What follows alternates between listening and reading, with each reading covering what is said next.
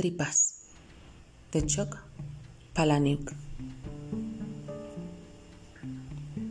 Tomen aire, tomen tanto aire como puedan. Esta historia debería durar el tiempo que logren retener el aliento y después un poco más. Así que escuchen tan rápido como les sea posible. Cuando tenía 13 años, un amigo mío escuchó hablar del pigging. Esto es cuando a un tipo le meten un pito por el culo. Si se estimula la próstata lo suficientemente fuerte, el rumor dice que se logran explosivos orgasmos sin manos. A esa edad, este amigo es un pequeño maníaco sexual. Siempre está buscando una manera mejor de estar al palo. Se va a comprar una zanahoria y un poco de jalea para llevar a cabo una pequeña investigación personal. Después se imagina cómo se va a ver la situación en la caja del supermercado. La zanahoria solitaria y la jalea moviéndose sobre la cinta de goma. Todos los empleados en fila observando, todos viendo la gran noche que ha planeado. Entonces mi amigo compra leche y huevos y azúcar y una zanahoria. Todos los ingredientes para una tarta de zanahorias. Y vaselina. Como si se fuera a casa a meterse una tarta de zanahorias por el culo. En casa, talla la zanahoria hasta convertirla en una contundente herramienta. La unta con grasa y se la mete en el culo. Entonces, nada, ningún orgasmo. Nada pasa, salvo que duele. Entonces la madre del chico grita que es hora de la cena. Le dice que baje inmediatamente. Él se saca la zanahoria y entierra esa cosa resbaladiza y mugrienta entre la ropa sucia debajo de su cama. Después de la cena va a buscar la zanahoria, pero ya no está ahí. Mientras cenaba su madre juntó toda la ropa sucia para lavarla. De ninguna manera podía encontrar la zanahoria, cuidadosamente tallada con un cuchillo de su cocina, todavía brillante de lubricante y apestosa. Mi amigo espera meses bajo una nube oscura, esperando que sus padres lo confronten. Y nunca lo hacen. Nunca. Incluso ahora que ha crecido, esa zanahoria invisible cuelga sobre cada cena de Navidad, cada fiesta de cumpleaños, cada búsqueda de huevos de Pascua con sus hijos, los nietos de sus padres, esa zanahoria fantasma se cierne sobre ellos. Ese algo demasiado espantoso para ser nombrado. Los franceses tienen una frase, ingenio de escalera. En francés, esprit d'escalier se refiere a ese momento en que uno encuentra la respuesta. Pero es demasiado tarde. Digamos que usted está en una fiesta y alguien lo insulta. Bajo presión, con todos mirando, usted dice algo tonto. Pero cuando se va de la fiesta, cuando baja la escalera, entonces la magia, a usted se le ocurre la frase perfecta que debería haber dicho. La perfecta réplica humillante. Ese es el espíritu de la escalera. El problema es que los franceses no tienen una definición para las cosas estúpidas que uno realmente dice cuando está bajo presión. Esas cosas estúpidas y desesperadas que uno en verdad piensa o hace. Algunas bajezas no tienen nombre. De algunas bajezas ni siquiera se puede hablar. Mirando atrás, muchos psiquiatras expertos en jóvenes y psicopedagogos ahora dicen que el último pico en la ola de suicidios adolescentes era de chicos que trataban de asfixiarse mientras se masturbaban. Sus padres los encontraban, una toalla alrededor del cuello, atada al ropero de la habitación, el chico muerto, esperma por todas partes. Por supuesto, los padres limpiaban todo. Le ponían pantalones al chico, hacían que se viera mejor, intencional al menos. Un típico triste suicidio adolescente. Otro amigo mío, un chico de la escuela con su hermano mayor en la marina, contaba que los tipos en Medio Oriente se masturbaban distinto a como lo hacemos nosotros. Su hermano estaba estacionado en un país de camellos donde los mercados públicos venden lo que podrían ser elegantes cortapapeles. Cada herramienta es una delgada vara de plata lustrada o latón, quizá tan larga como una mano, con una gran punta, a veces una gran bola de metal o el tipo de mango refinado que se puede encontrar en una espada. Este hermano en la marina decía que los árabes se ponen el palo y después se insertan esta vara de metal dentro de todo el largo de su erección y se masturbaban con la vara adentro, y eso hace que masturbarse sea mucho mejor, más intenso. Es el tipo de hermano mayor que viaja por el mundo y manda a casa dichos franceses, dichos rusos, útiles sugerencias para masturbarse. Después de esto, un día el hermano menor falta a la escuela. Esa noche llama para pedirme que le lleve los deberes de las próximas semanas, porque está en el hospital. Tiene que compartir la habitación con viejos que se atienden por sus tripas. Dice que todos tienen que compartir la misma televisión. Su única privacidad es una cortina. Sus padres no lo visitan. Por teléfono dice que sus padres ahora mismo podrían matar al hermano mayor que está en la marina. También dice que el día anterior estaba un poco drogado. En casa, en su habitación, estaba tirado en la cama, con una vela encendida y hojeando revistas porno, preparado para masturbarse. Todo esto después de escuchar la historia del hermano en la marina. Esa referencia útil acerca de cómo se masturban los árabes. El chico mira alrededor para encontrar algo que podría ayudarlo. Un bolígrafo es demasiado grande, un lápiz demasiado grande y duro, pero cuando la punta de la vela gotea, se logra una delgada y suave arista de cera. La frota y la moldea entre las palmas de sus manos, larga y suave y delgada.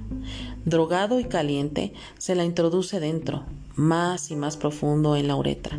Con un gran resto de cera todavía asomándose, se pone a trabajar. Aún ahora dice que los árabes son muy astutos, que reinventaron por completo la masturbación Acostado en la cama, la cosa se pone tan buena que el chico no puede controlar el camino de la cera. Está a punto de lograrlo cuando la cera ya no se asoma fuera de su erección. La delgada vara de cera se ha quedado dentro por completo.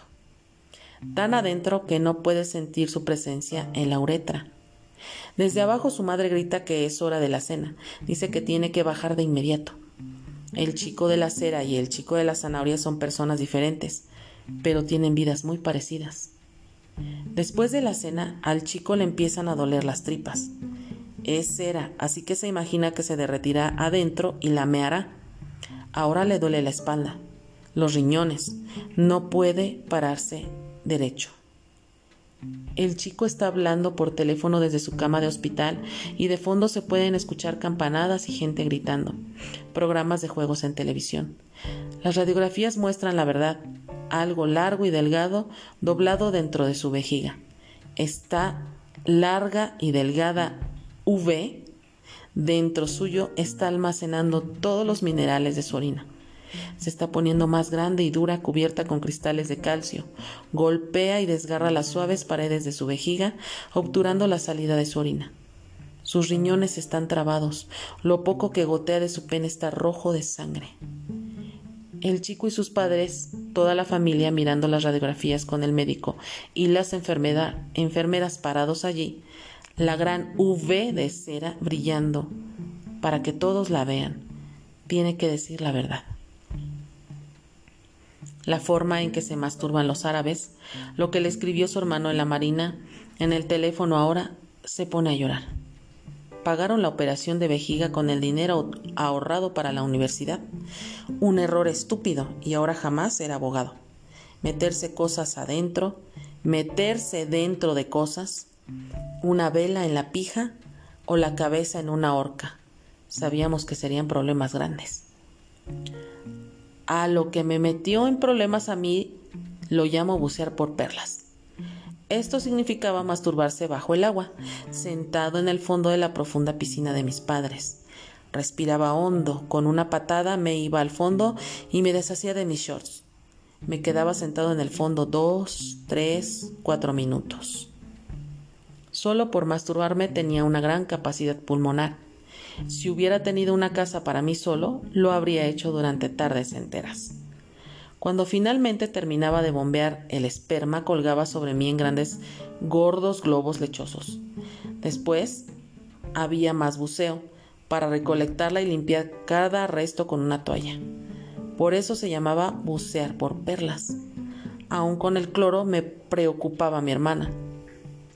Oh, por Dios, mi madre.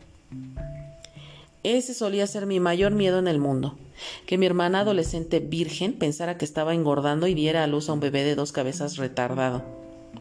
Las dos cabezas me mirarían a mí, a mí, el padre y el tío, pero al final lo que te preocupa nunca es lo que te atrapa. La mejor parte de bucear por perlas era el tubo para el filtro de la pileta y la bomba de circulación. La mejor parte era desnudarse y sentarse allí. Como dicen los franceses, ¿a quién no le gusta que le chupen el culo?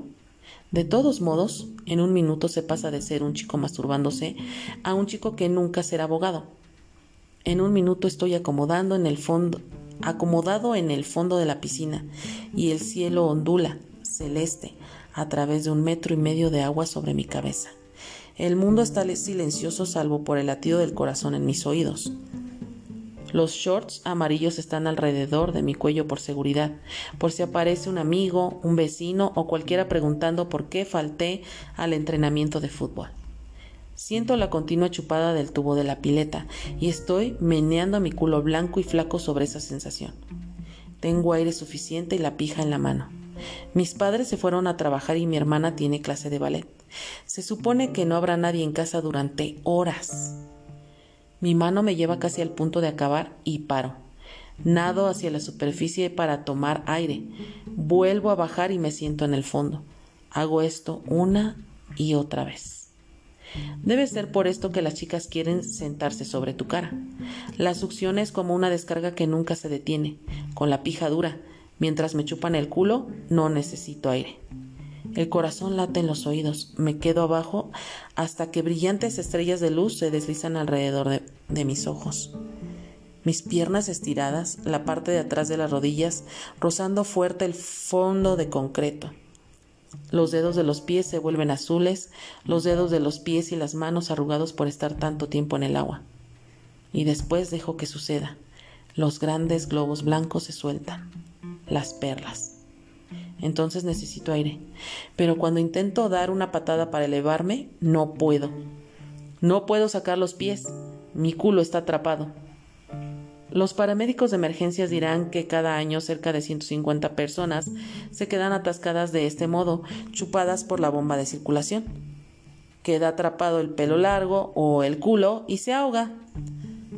Cada año cantidad de gente se ahoga, la mayoría en Florida. Solo que la gente no habla del tema, ni siquiera los franceses hablan acerca de todo.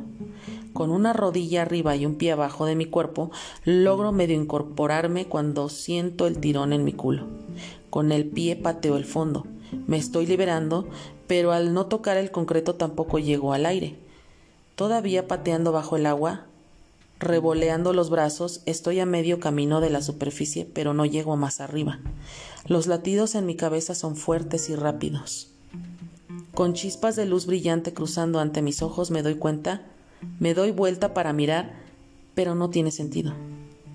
Esta soga gruesa, una especie de serpiente azul blancuzca, trenzada con venas, ha salido del desagüe y está agarrada a mi culo. Algunas de las venas gotean rojo, sangre roja que parece negra bajo el agua y se desprende de pequeños rasguños en la pálida piel de la serpiente. La sangre se disemina, desaparece en el agua, y bajo la piel delgada azul blancuzca de la serpiente se pueden ver restos de una comida a medio digerir. Esa es la única forma en que tiene sentido. Algún horrible monstruo marino, una serpiente del mar, algo que nunca vio la luz del día, se ha estado escondido en el oscuro fondo del desagüe de la pileta y quiere comerme. Así que la pateo, pateo su piel resbalosa y gomosa y llena de venas, pero cada vez sale más del desagüe. Ahora quizás sea tan larga como mi pierna, pero aún me retiene el culo. Pon otra patada. Estoy a unos dos centímetros de lograr tomar aire. Todavía sintiendo que la serpiente tira de mi culo, estoy a un centímetro de escapar. Dentro de la serpiente se pueden ver granos de maíz y maníes. Se puede ver una brillante bola anaranjada. Es la vitamina para caballos que mi padre me hace tomar para que gane peso, para que consiga una beca gracias al fútbol, con hierro extra y ácidos grasos omega 3. Ver esa pastilla me salva la vida. No es una serpiente, es mi largo intestino, mi colon, arrancado de mi cuerpo, lo que los doctores llaman prolapso mis tripas chupadas por el desagüe. Los paramédicos dirán que una bomba de agua de piscina larga 360 litros de agua por minuto. Esos son unos 200 kilos de presión. El gran problema es que por dentro estamos interconectados. Nuestro culo es solo la parte final de nuestra boca. Si me suelto, la bomba sigue trabajando, desenredando mis entrañas hasta llegar a mi boca.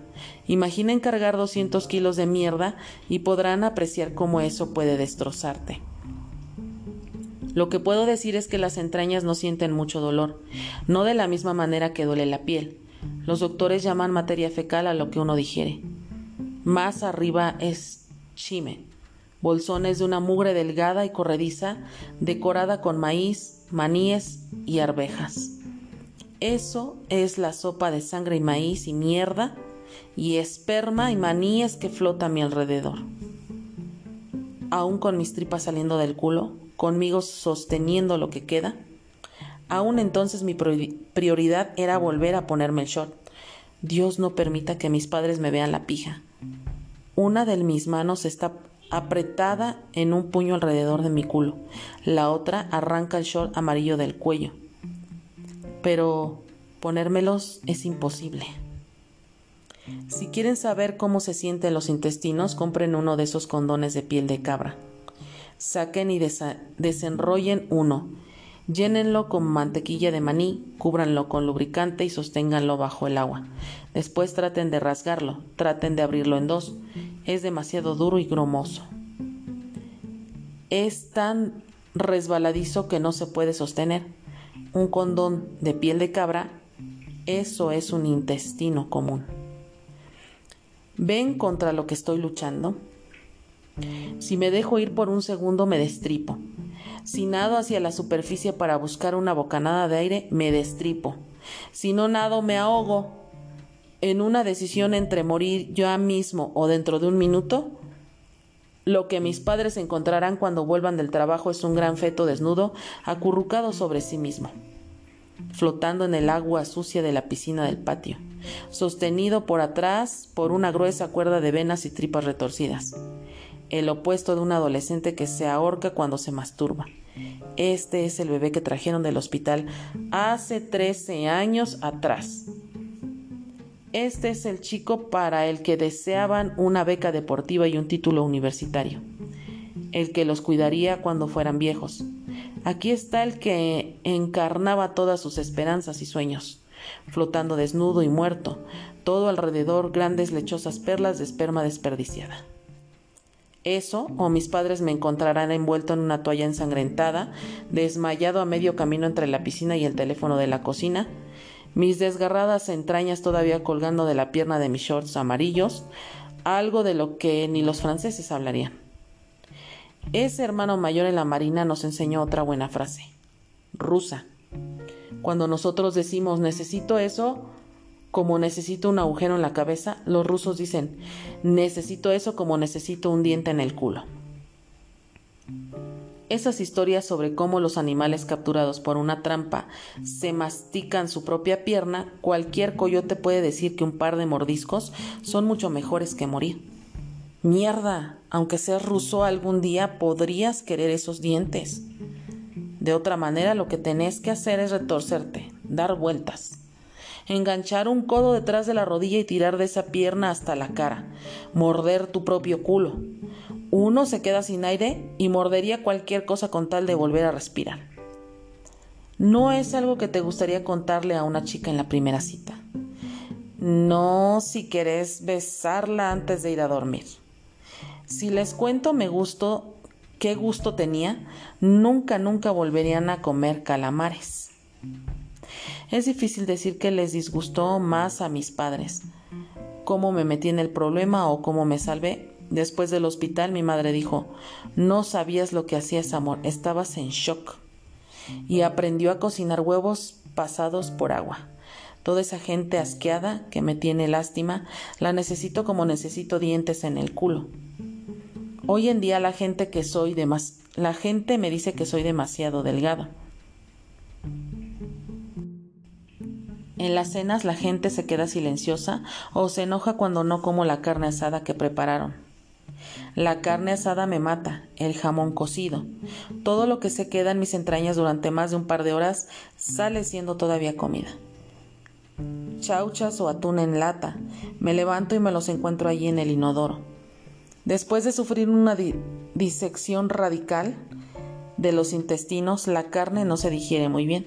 La mayoría de la gente tiene un metro y medio de intestino grueso. Yo tengo la suerte de conservar mis 15 centímetros así que nunca obtuve una beca deportiva ni un título. Mis dos amigos, el chico de la cera y el de la zanahoria, crecieron, se pusieron grandotes, pero yo nunca llegué a pesar un kilo más de lo que pesaba cuando tenía 13 años. Otro gran problema es que mis padres pagaron un montón de dinero por esa piscina. Al final mi padre le dijo al tipo de la piscina que fue el perro. El perro de la familia se cayó al agua y se ahogó el cuerpo muerto quedó atrapado en el desagüe. Aun cuando el tipo que vino a arreglar la piscina abrió el filtro y sacó un tubo gomoso, un aguachento, resto de intestino, con una gran píldora naranja de vitaminas aún dentro, mi padre solo dijo, ese maldito perro estaba loco. Desde la ventana de mi pieza, en el primer piso, podía escuchar a mi papá decir, no se podía confiar un segundo de ese perro. Después mi hermana tuvo un atraso en su periodo menstrual. Aun cuando cambiaron el agua de la pileta, aun después de que vendieron la casa y, los y nos mudamos a otro estado, aun después del aborto de mi hermana, ni siquiera entonces mis padres volvieron a mencionarlo. Esa es nuestra zanahoria invisible. Ustedes tomen aire ahora. Yo todavía no lo hice.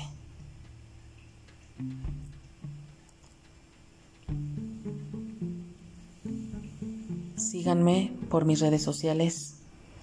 En Twitter estoy como arroba mandragoraradia, así como se escucha todo junto, arroba mandragoraradia. En Instagram me encuentran como arroba mandragora-aradia. En Telegram mi canal se llama Terror y Realismo, al igual que este podcast. Únanse y activan las notificaciones en Facebook me encuentran como Aluca Ara. Y me pueden mandar también un mensaje de voz al enlace que se encuentra en la descripción de cada episodio en Spotify. Esto ha sido todo Muchas gracias y hasta la próxima realistas. Intenten no vomitar. Hasta la próxima.